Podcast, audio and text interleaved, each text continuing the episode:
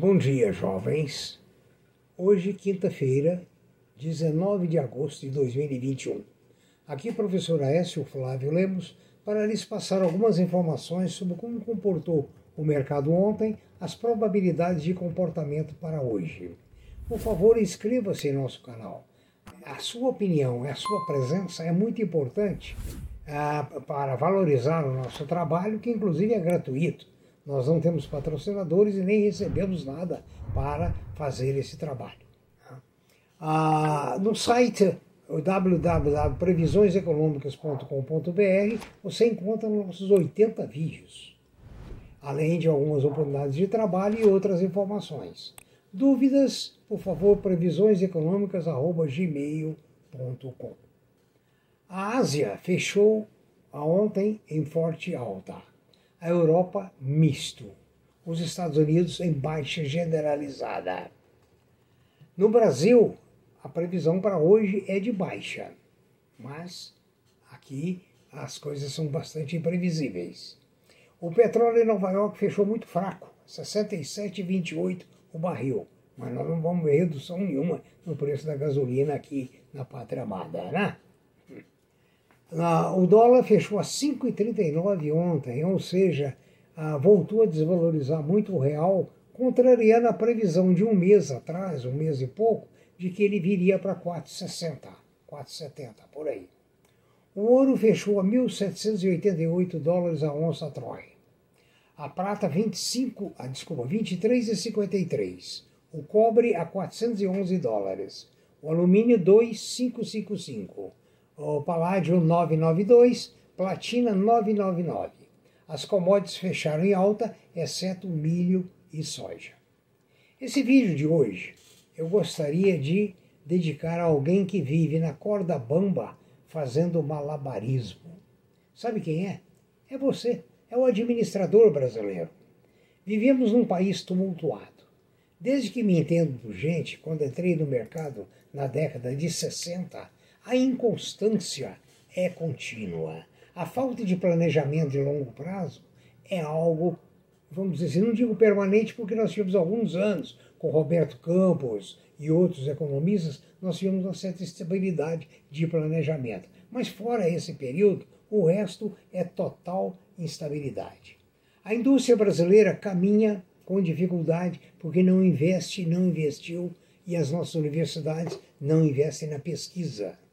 Então é um, um avanço que existe, mas mais lento. O comércio vive entre altas e baixas, esperança de vendas e tristeza de falta de compradores. A agropecuária, que era o partinho feio até a década de 60, hoje é a galinha dos ovos de ouro para o Brasil. É o que tem salvado a nossa economia num Brasil tumultuado, incerto.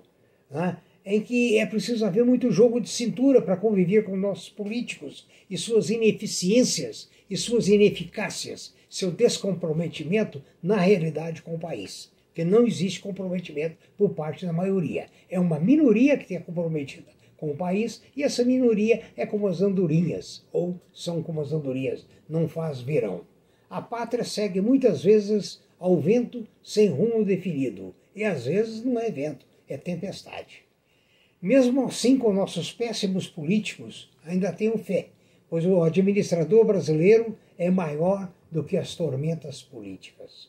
Temos aqui a ameaça da, da variante Delta, as incertezas políticas, as eleições do ano passado, crise institucional, reforma do imposto de renda, que já foi adiada pelos nossos políticos, precatórios em dúvida, juros futuros voltando aos dois dígitos. Enfim, administrar conforme eu disse, é alguém estar na corda bamba, no circo e caminhando, tentando é, fazer o melhor possível num mundo muito tumultuado. Vamos a alguns resultados. A Suzano, você que tem papéis da Suzano, registrou um lucro líquido de 10,4 bilhões no segundo trimestre. Ela reverteu, a, aliás, com a, não, no mesmo período no ano anterior, foi um lucro de 2,05, agora 10,02. A Ultrapar, empresa holding do grupo Ultra, realizou prejuízo líquido atribuível aos acionistas no valor de 31 milhões. Sinto muito pelas suas ações da Ultrapar.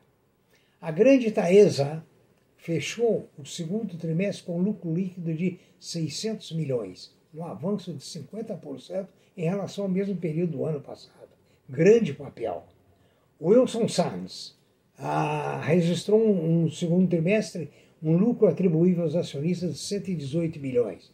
Parabéns se você tem papéis deles. A Quality Software, a empresa de serviços de tecnologia, registrou um lucro líquido de 2,4%, 2,4 milhões, um crescimento de 109%.